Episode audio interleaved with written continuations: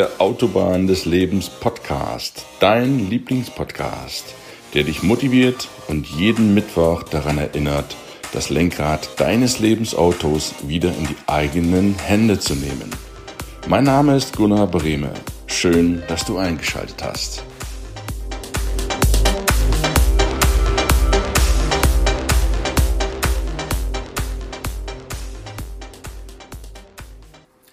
Vertrauen ist gut, Kontrolle ist doch besser, oder? Haha, guten Morgen. Es ist wieder Mittwoch, es ist Zeit für die Autobahn des Lebens. Schön, dass du wieder mit von der Partie bist. Ich freue mich außerordentlich über die regen Zuspruch des Podcastes, der neuen Website. Vielen Dank. Die ist seit einer Woche scharf. Vielen, vielen herzlichen Dank über die wahnsinnig vielen Rückmeldungen, denen die Website wirklich gut gefällt. Und ich kann dir schon so viel sagen. Die Website, der die gemacht hat, der kommt in der Jubiläumsfolge, der 100. Freue dich da schon auf denjenigen, der dahinter dem sitzt, der mir die geilen Webseiten macht. Okay, wir machen aber heute keine Website, sondern wir machen heute Beziehungen weiter. Es geht um Vertrauen. Wenn du jemanden vertraust, dann schätzt du ihn wert. Dann sagst du dem, hey, ich vertraue dir, du wirst es schon machen, ich kontrolliere dich nicht. Und das ist so ein Spagat, den es im Leben zu meistern gilt. Und lass uns heute mal sprechen über Vertrauen im Beruf und Vertrauen in der Partnerschaft. Denn diese beiden Bereiche sind die wichtigsten in deinem Leben. Warum? Weil du im Beruf und in der Partnerschaft die längste Zeit mit den Menschen zu tun hast, mit denen du da zu tun hast. Arbeit ist nach dem Schlafen die häufigste, zeitintensivste Tätigkeit deines Lebens, ja? Das ist schon, schon eine ganze Menge. Und Beziehung auch den hast du sogar außerhalb der Arbeit, deinen Partner. Und deswegen ist es wichtig, dem auch zu vertrauen. Was ist denn nun besser? Was ist denn nun schlechter? Vertrauen oder Kontrolle? Darüber lass uns mal sprechen. Wenn der Chef das Bedürfnis hat, zu kontrollieren, dann hat er automatisch kein Vertrauen. Wenn ein Chef sagt, ich brauche immer Zugriffskontrolle, ich muss dem immer über die Schulter gucken, was der da macht, dann ist das alles andere als Vertrauen. Und auch der Mitarbeiter spürt das, wenn der Chef ihm nicht vertraut. Vertrauen für Mitarbeiter ist das schönste Geschenk, was du deinen Mitarbeitern machen kannst, wenn du ein Chef bist, wenn du eine Führungspersönlichkeit bist. Dem zu sagen, ich vertraue dir. Ich vertraue darauf, dass du das machst. Ich gebe dir volle Verantwortung. Vertrauen hat auch etwas mit Verantwortung zu tun.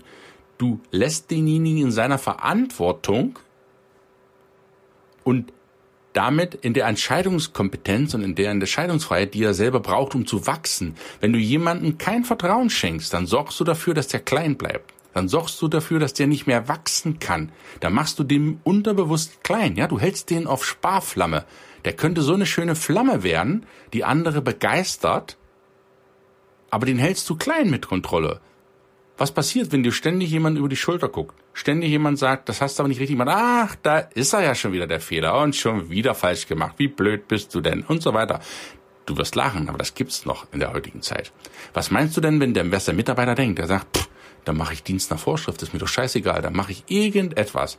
Und der hat keine Lust mehr zu wachsen. Der hat keine Lust mehr nachzudenken, der macht den berühmten Dienst nach Vorschrift. Kontrolle, regelmäßiges Gegängele, Überwachung, ist das Falscheste, was du als Chef machen kannst.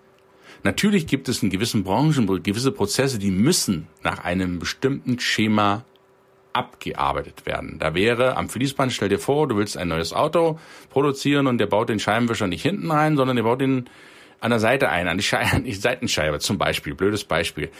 Ist zumindest erstmal nicht schlecht, aber erfüllt nicht die Funktion, die es erfüllen soll. Da gibt es gewisse Richtlinien, die natürlich eingehalten werden müssen.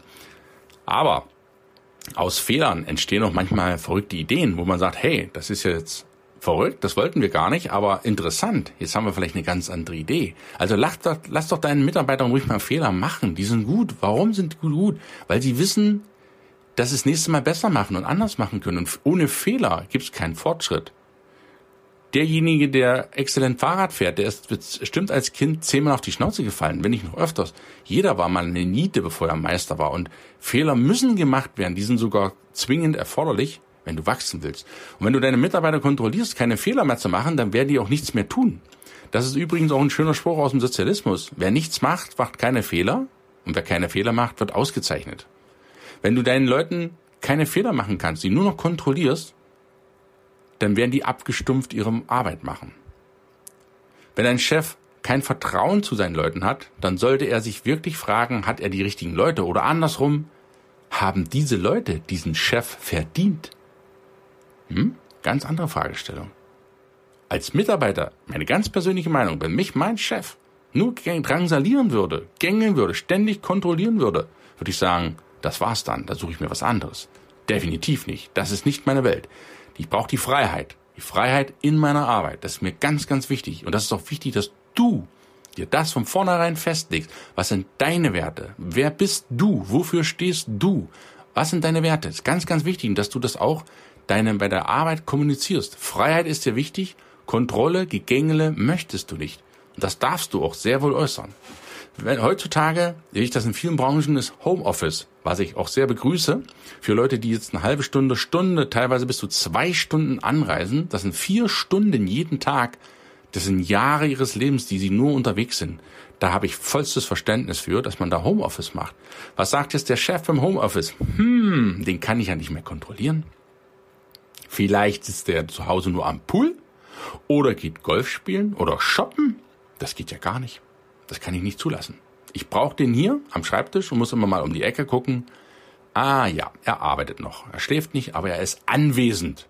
Ja, was ist das denn? Ein anwesender Mitarbeiter. Das ist doch Bullshit. Ein anwesender Mitarbeiter ist jemand, der ist doch nicht produktiv. Der sitzt nur seine Zeit ab, aber Hauptsache er ist da. Schwachsinn, absoluter Schwachsinn. Sag doch deinem Menschen, der zu Hause arbeitet, ich vertraue dir.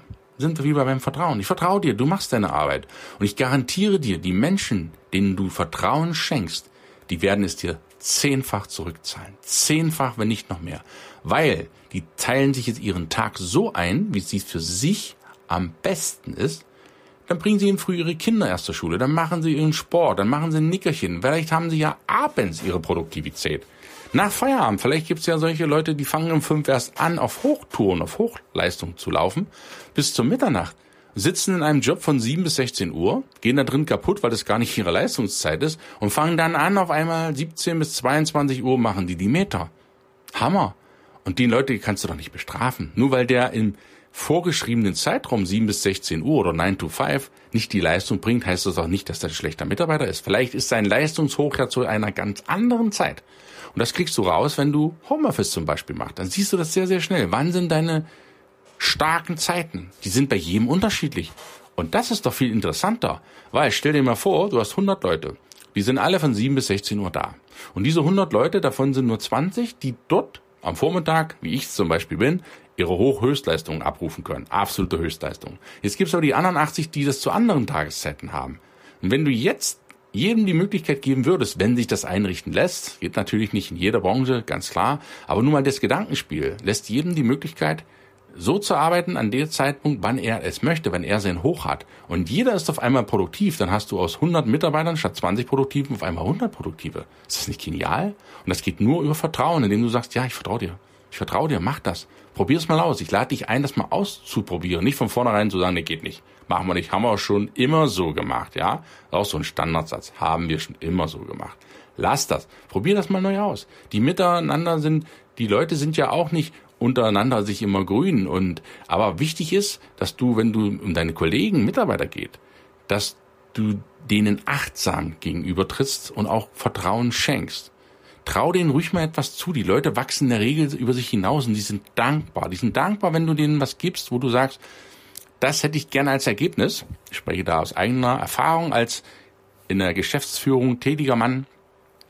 Wenn du den Leuten sagst, ich vertraue dir, das möchte ich gern haben, und wie du es machst, das ist mir egal.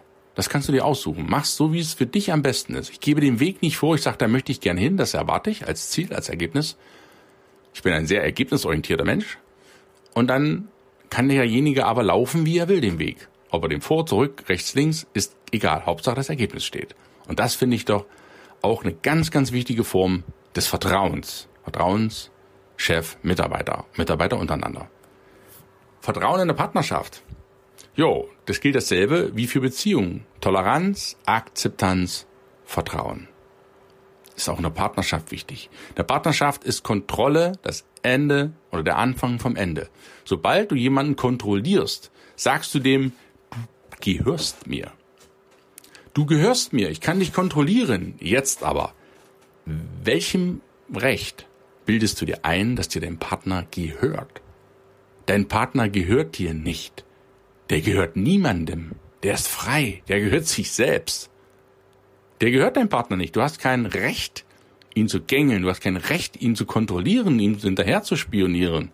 Was soll denn das? Das ist doch absolut verlorene Liebesmühe, wenn du jemanden kontrollieren musst und nur damit er dann sein Partner sein kann oder ihn als Partner an deiner Seite hast. Das ist doch von vornherein schon zum Scheitern verurteilt. Eine Partnerschaft beruht insbesondere auf dem Vertrauen. Ich vertraue dir. Du darfst bei mir so sein, wie du möchtest. Wie du möchtest. Natürlich gibt es Leute, die sind so, wie sie sind und die mag ich auch nicht, möchte ich zumindest nicht mein Leben verbringen. Na gut, die zählen dann nicht zu meinem Partner, zu meinem Lebenspartner erst recht nicht. Mit denen muss ich mich ja nicht umgeben. Deswegen sind das keine schlechten Leute. Aber ich mag mich nicht mit denen so oft und so lange umgeben. Ganz einfach. Aber mit den Menschen, mit denen ich mich umgebe, meinen Freunden, meinen Liebsten, Familie, zu denen habe ich Vertrauen. Ich vertraue denen einfach. Das wird schon gut gehen. Ging auch mit puncto Teenagern. Vertraue denen ruhig mal. Sag, ja, ja, auch wenn die rumspinnen, du denkst, das wird sowieso nichts, vertraue denen einfach mal. Das kommt schon. Das sind auch kleine, junge Erwachsene. Ganz, ganz wichtig. Stell dir einen Baum vor. Zwei Bäume stehen auf einer Landschaft. Wenn die zu dicht beieinander klutschen, dann können die sich nicht richtig entfalten, nicht richtig wachsen. Die sind zu eng nebeneinander. Wenn die zu weit auseinanderstehen, dann können die sich aber auch nicht halten, wenn der eine mal fällt. Dann geht der andere mit kaputt. Wenn die aber genau den richtigen An Abstand haben zueinander, dann können die sich gegenseitig stärken. Und ich betone das ganz ausdrücklich hier nochmal. Es geht um Vertrauen in der Partnerschaft. Dein Partner gehört dir nicht. Und mache dich auch niemals abhängig von deinem Partner, auch wenn du meinst, dann könnte er dich nicht verlassen. Das ist auch Quatsch. Ein Partner darf niemals, niemals von dir abhängig sein.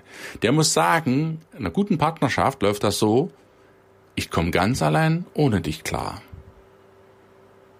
Ich brauche dich nicht. Aber mit dir zusammen ist es viel schöner. Und das ist das Wesen einer echten Partnerschaft.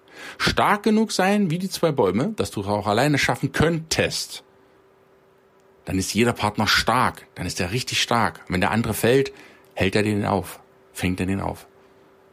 Aber mit dir ist es schöner. Das ist eine tolle Partnerschaft und das ist die wundervollste Basis, die du in einer Partnerschaft haben kannst.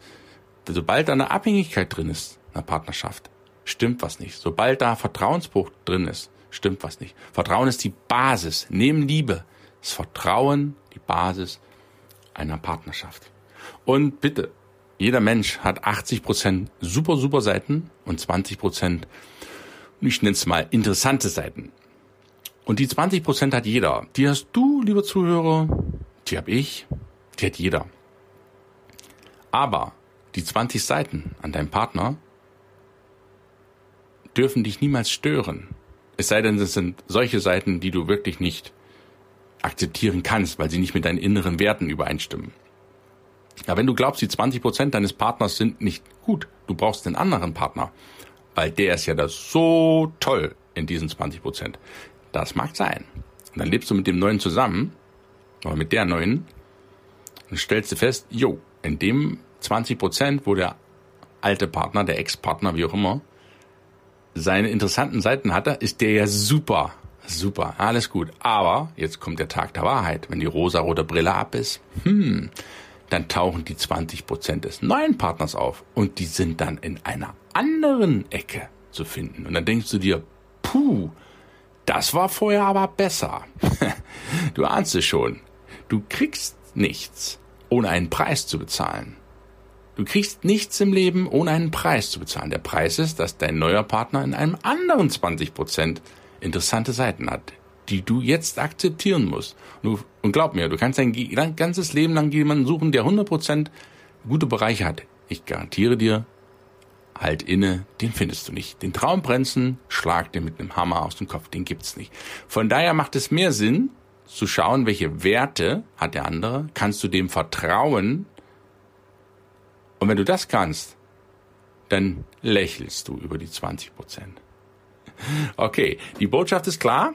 Vertrauen ist gut, Kontrolle ist nicht besser. Kontrolle lähmt, Kontrolle behindert, Kontrolle macht unfrei Kontrolle zerstört jegliches Vertrauen. Jegliches Vertrauen. Ich wünsche dir heute einen super Tag. Wenn du magst, schau mal auf die Website bei mir vorbei. Da gibt's eine niegelnagelneue.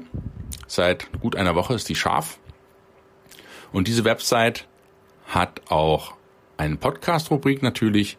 Dort kannst du die Gäste sehen, die ich bisher hatte. Kannst auf das Foto mit der Maus drüber fahren, dann siehst du die Links zu ihren Sachen. Schau da einfach nochmal vorbei. Würde ich mich riesig freuen. Ja, wie geht's weiter? Nächste Woche erwartet dich ein, ja, etwas anderer Podcast, weil am 9.11. haben wir 30 Jahre Wiedervereinigung, nee, 30 Jahre Mauerfall, Entschuldigung, Wiedervereinigung ist erst 1990 gewesen, aber 89 am 9.11. ist der Mauerfall 30 Jahre her und da werde ich eine emotionale Folge mal für dich machen. Wie habe ich das erlebt? Damals, vor 30 Jahren, war ich 18. Ein junger Mann, zu Beginn seines Lebens, Schule hinter sich, Abi, mittendrin im Abi, die Welt geht unter, auf Deutsch gesagt. Wie habe ich das erlebt? Was habe ich da gefühlt? Was habe ich da durchgemacht? Wie waren meine Gedanken? Und natürlich viele, viele lustige Geschichten, die ich für dich da parat habe. Und meinen Werdegang vor der Wende, nach der Wende, den werde ich dir so ein bisschen erzählen. Freue dich da auf spannende Unterhaltung. Ja, was gibt's noch Neues? Mein neues Buch ist kurz vor der Veränderung. Ich habe das Manuskript in der letzten Woche eingereicht beim Verlag. Es dauert in der Regel so beim Buch, bis es auf den Markt kommt, je nachdem, was du da für Sonderwünsche hast, zwischen drei und fünf Wochen. Und ich gehe davon aus, dass Ende des Monats, Anfang Dezember, auf jeden Fall noch rechtzeitig vorm Heiligabend das Buch bei dir unterm Baum liegen kann, liegen wird. Dafür danke ich dir und werde dir rechtzeitig Bescheid geben, wann du und wo du das kaufen kannst. Das wird es auch im Shop geben bei mir auf der Website. Freue dich da drauf und wenn du dich für den Newsletter anmeldest auf der Website, dann kriegst du auch Dankeschön noch einen 10% Rabatt für das Buch. Und ja, sei gespannt, ich mache nächste Woche auch noch ein kleines Gewinnspiel zum 30-jährigen Mauerfall. Lass dich da auch überraschen. Nächste Woche wird eine spannende Woche. Ja, und dann geht's auch weiter mit Spezialisierung. Ich mache mich weiter stark für junge Leute zwischen 16 und 26. Sorge dafür, möchte, dass sie ihr Leben so leben, wie sie das gerne wollen und sich nicht abhängig machen von Vorgaben der Gesellschaft. Dafür bin ich eingetreten als Jugendcoach und das werde ich auch weiter spezialisieren. Da gibt's noch ganz tolle Entwicklungen. Ich habe noch so viel vor, ich könnte jetzt noch stundenlang reden über das. Aber trag dich in den Newsletter ein, die kriegen das immer als Erste mitgeteilt, was da so abgeht sozusagen meine Promi-Newsletter-Gruppe.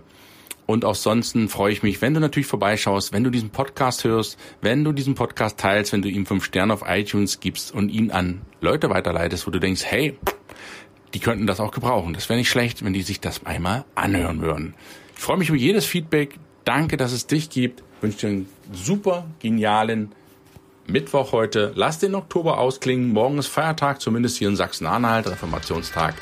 Ich wünsche dir alles Gute, eine herzliche Umarmung. Schön, dass es dich gibt. Dein Gunnar. Ciao, ciao.